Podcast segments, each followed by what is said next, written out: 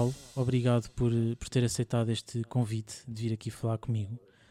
Um, o Paulo um, é jornalista e pivô. Uh, são as, é a mesma coisa, a função, ou são coisas diferentes? Olá, Rodrigo. Um, em Portugal, uh, são um, um, pivô, por norma, é um jornalista de formação. Não é assim em todo o mundo.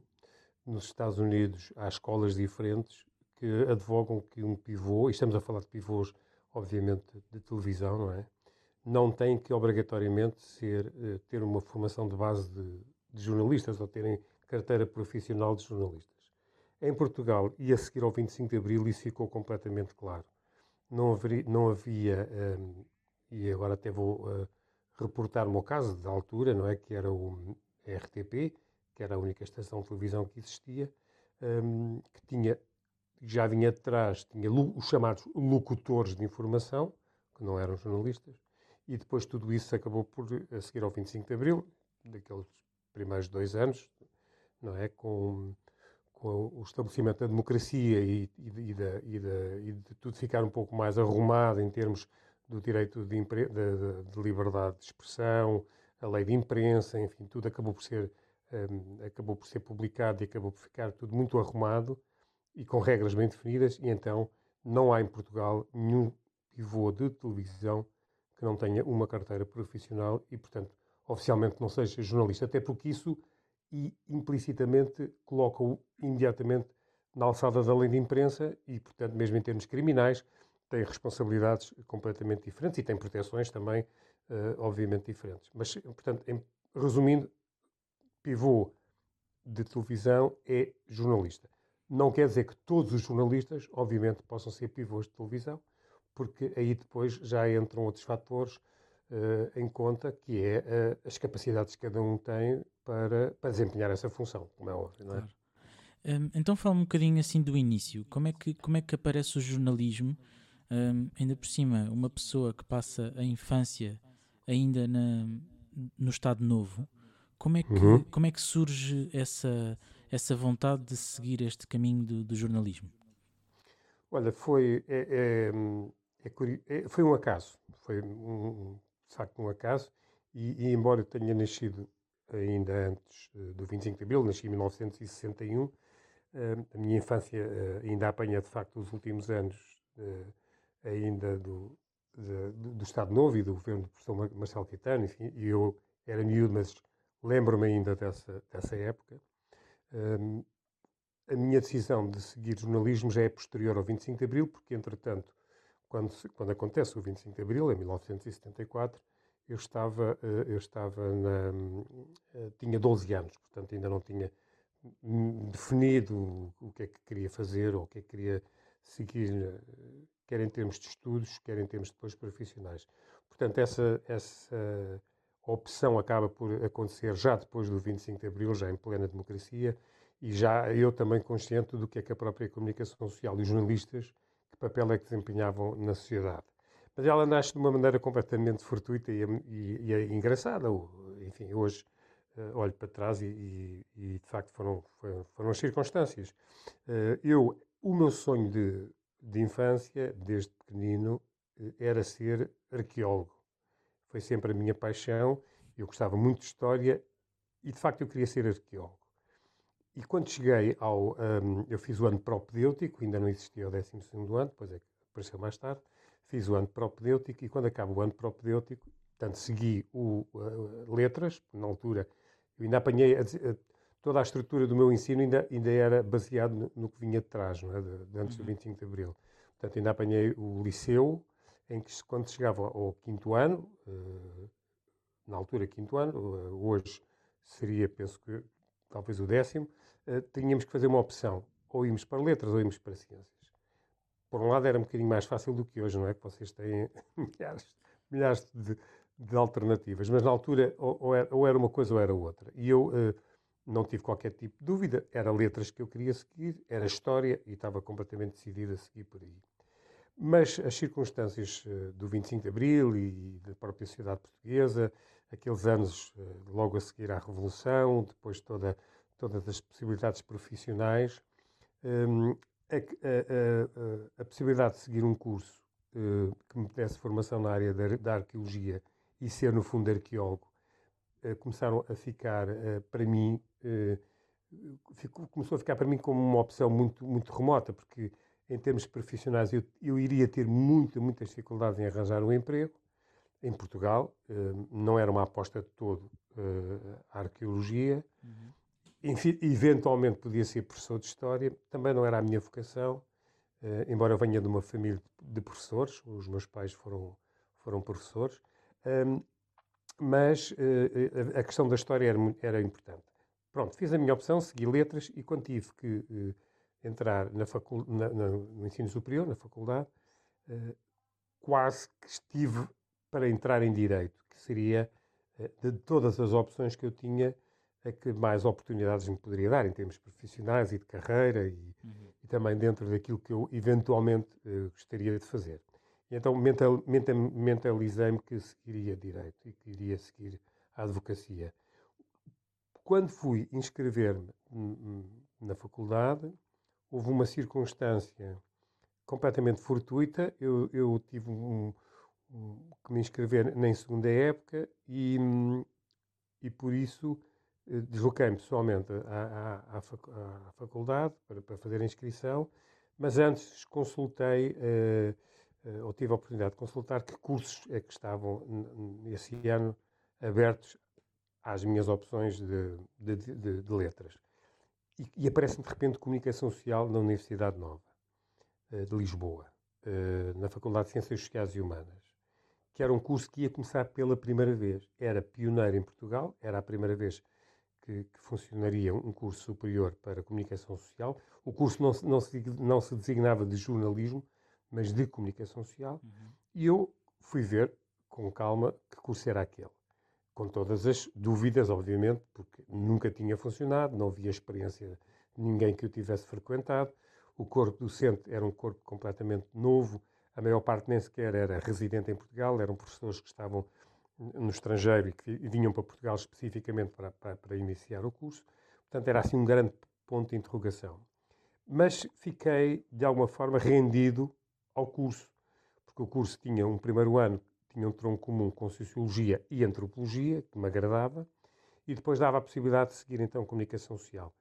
Para mim, Comunicação Social, eu quase que lia a palavra jornalismo, uhum. e não Comunicação Social enquanto matéria de estudo ou de investigação ou, ou, de qualquer outro tipo de atividade.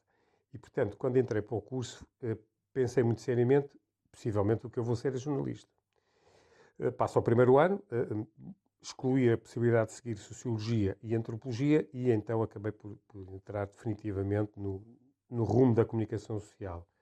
Fiz o curso todo, como é óbvio, nunca, um, o curso não tinha uma componente muito profissionalizante, nem muito prática, da, da prática jornalística.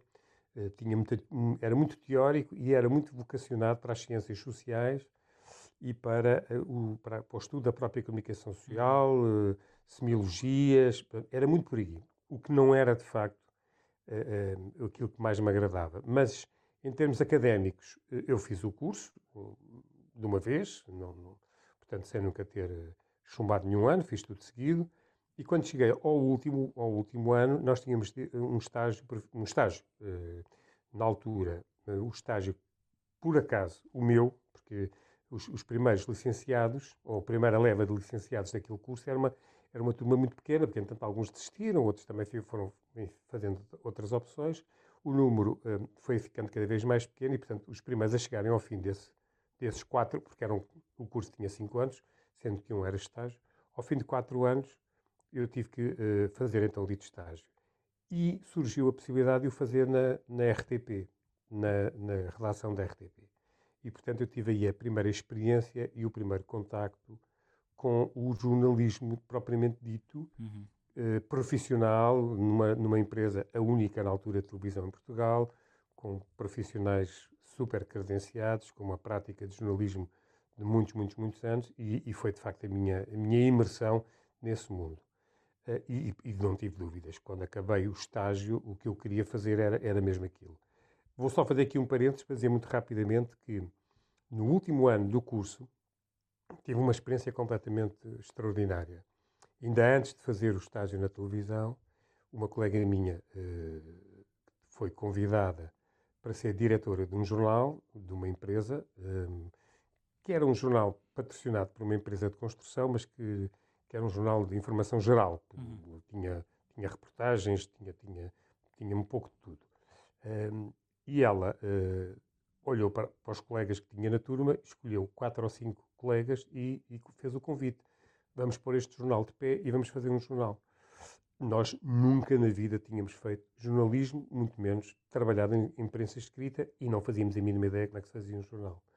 O que é verdade é que pusemos de pé esse jornal, ele saiu ainda durante dois anos, com, era, era semanal, uhum. e aprendi imenso sobre a profissão e aprendi imenso sobre o mundo uh, da comunicação social.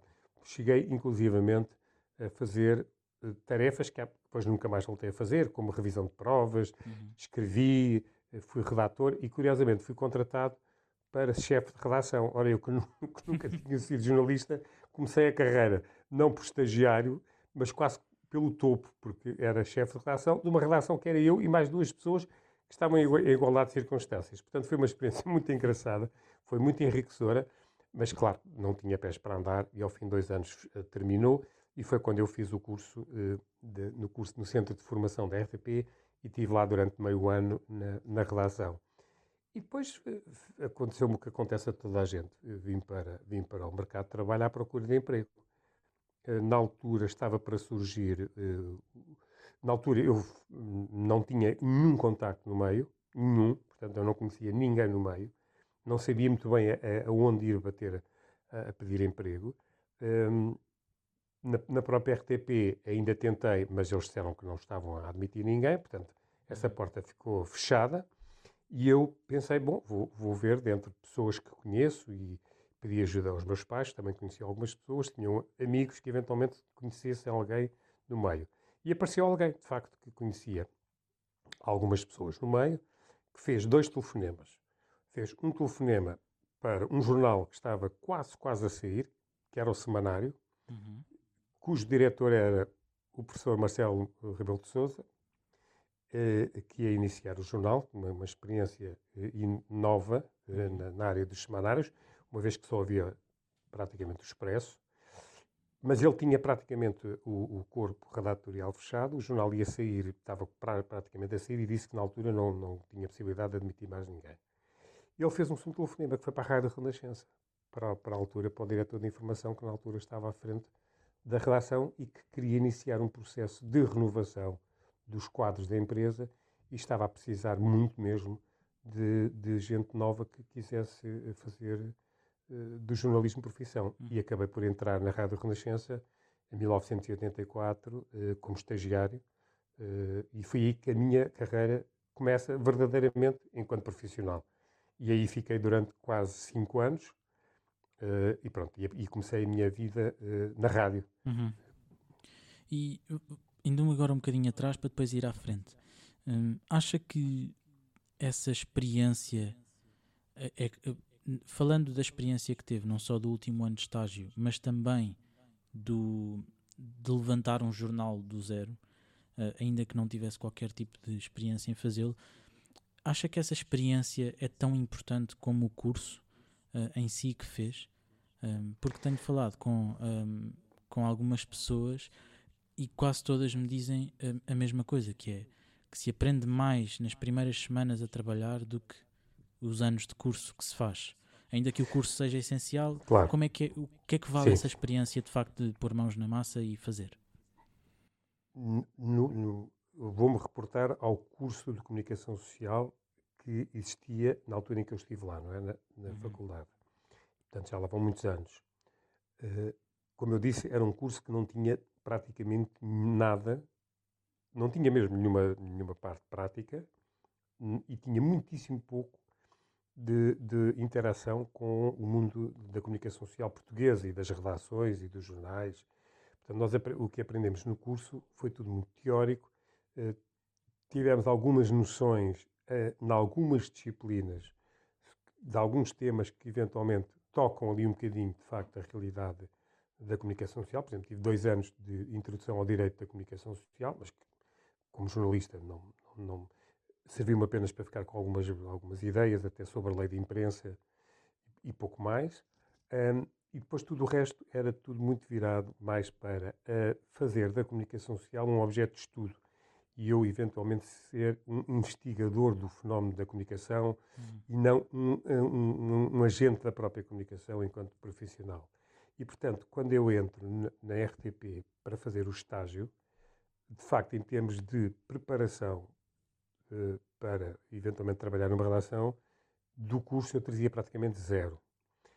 Tinha tido a experiência uh, do jornal, em que aprendemos um pouco à custa de, de ver como é que se fazia, como é que os outros faziam, como é que, como é que uh, com alguns erros pelo meio e aprendemos muito com os erros e com a ajuda de pessoas amigas que nos foram dando algumas indicações de como é que deveríamos, como é que deveríamos fazer mas não foi suficiente e foi muito pouco tempo, apesar de ter durado dois anos, eh, porque, porque não tínhamos interação com pessoas, eh, com profissionais mais velhos, mais, mais, eh, mais conhecedores da, da matéria.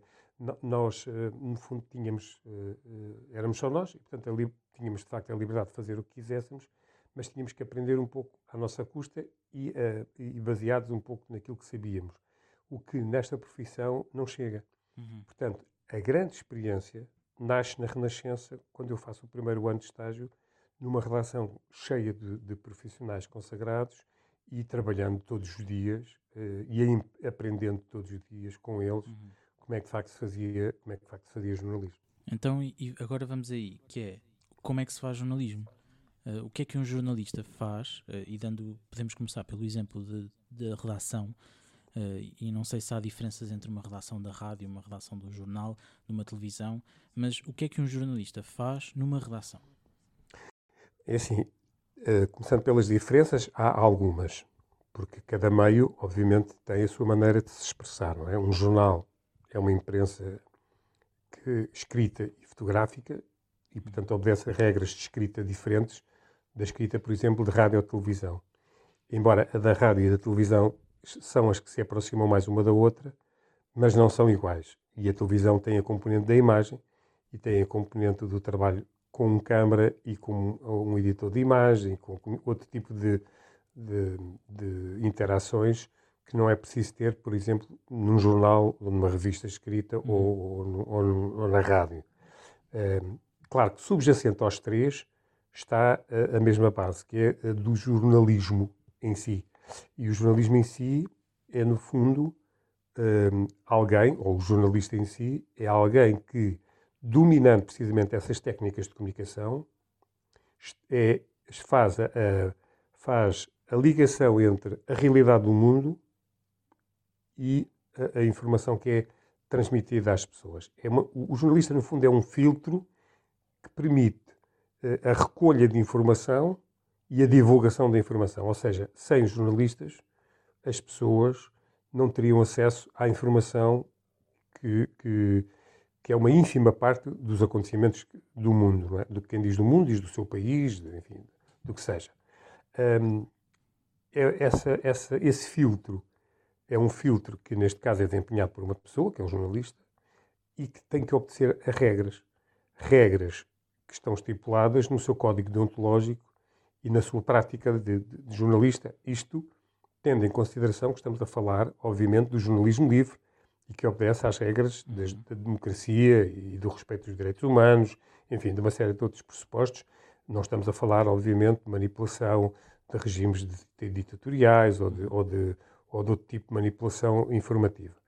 E, e, e vamos também partir do princípio que estamos a falar de jornalismo que tenta ter como objetivo a isenção, a independência e uh, o respeito pelas, pela, pela democracia e pelos valores, pelos valores uh, da, da, da, humanidade, não é? Pronto.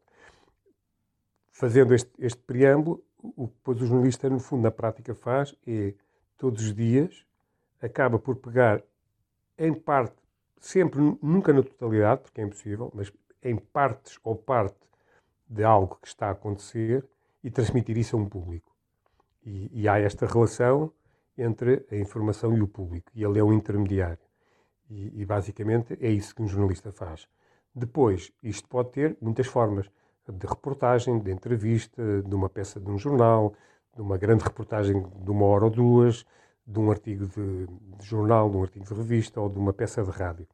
Depois, cada um, nos seus meios, só tem que adaptar, no fundo, a linguagem de cada um deles à mesma, à, à mesma peça fundamental e de base, que é a peça jornalística.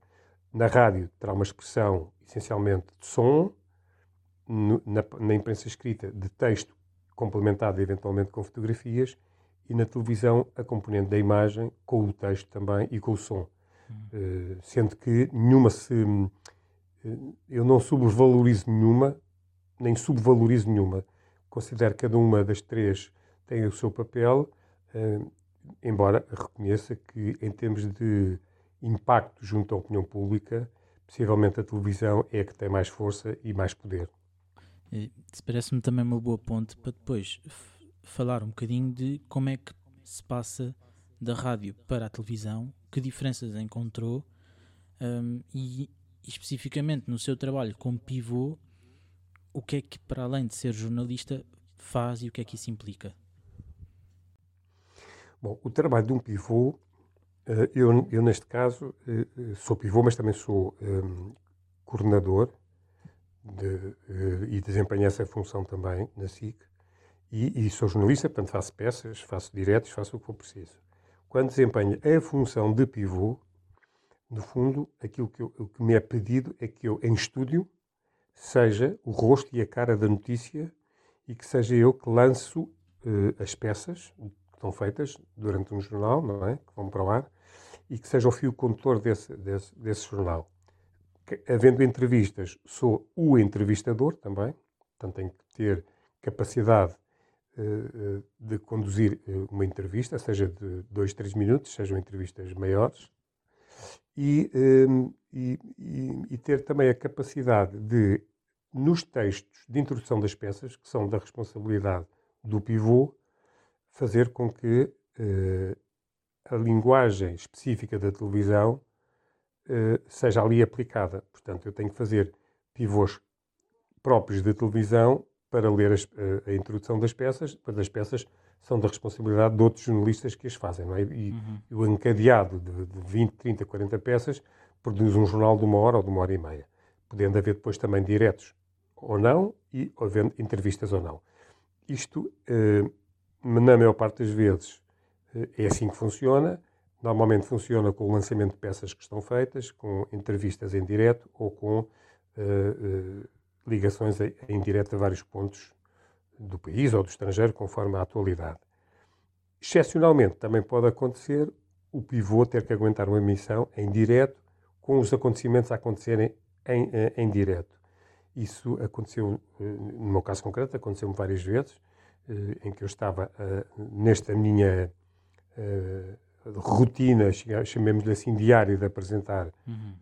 as edições na SIC Notícias e, e, por exemplo, a ver um, um, um, algo completamente inesperado. Uh, Estou-me a lembrar de algo, vários, mas, por exemplo, atentados. Um uhum. atentado em os mais recentes, por exemplo, os atentados em Espanha ou, em, ou, ou os atentados em Bruxelas. A partir daí, o pivô é alguém que tem que, no estúdio, conseguir segurar a emissão.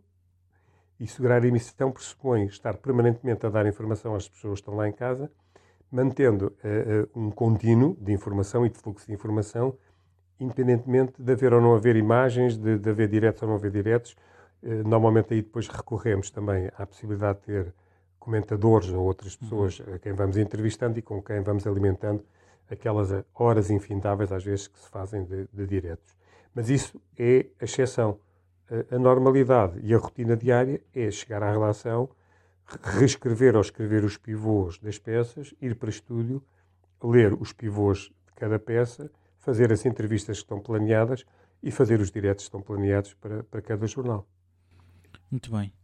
E no, no sentido de coordenação, disse também era coordenador eh, de informação, hum, suponho que já seja um, um papel mais uh, estratégico, digamos assim, no que toca a libertar Sim. a informação. O que é que isso implica? O coordenador eh, é o, o, é o responsável máximo daquilo que está aí para o ar. Portanto, ele supervisiona todo, todo o, o, o jornal.